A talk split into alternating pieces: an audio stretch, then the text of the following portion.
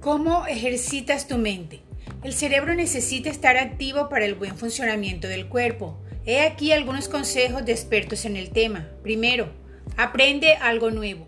Lo ideal es aprender cosas nuevas constantemente. Estas no deben ser fáciles, pues aunque resulten desafiantes, son un buen ejercicio para el cerebro. Por ejemplo, aprende un nuevo idioma o una manualidad que requiera concentración. Segundo, cambia tu rutina.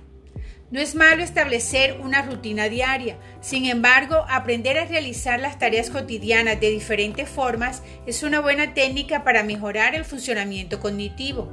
Por ejemplo, cambia de lugares y camina de manera distinta. Esto te ayudará a ampliar la actividad neuronal.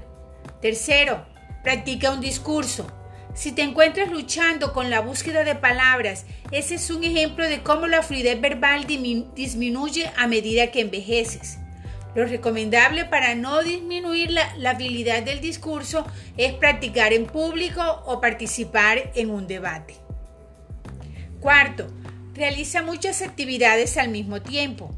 Escuchar música mientras limpias o conduces ayuda a forjar nuevas conexiones cerebrales.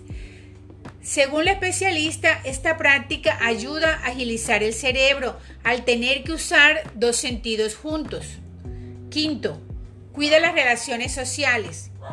Liberar oxitocina es muy bueno para la mente. Ante ello, un apretón de manos, conversar con personas y el contacto con otros promueve la liberación de la sustancia y por ende el bienestar del cerebro.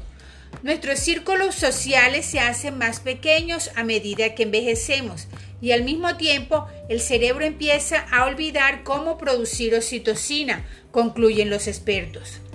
Celebra la vida.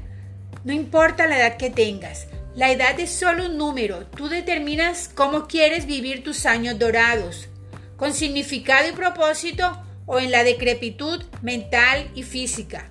Muchísimas gracias.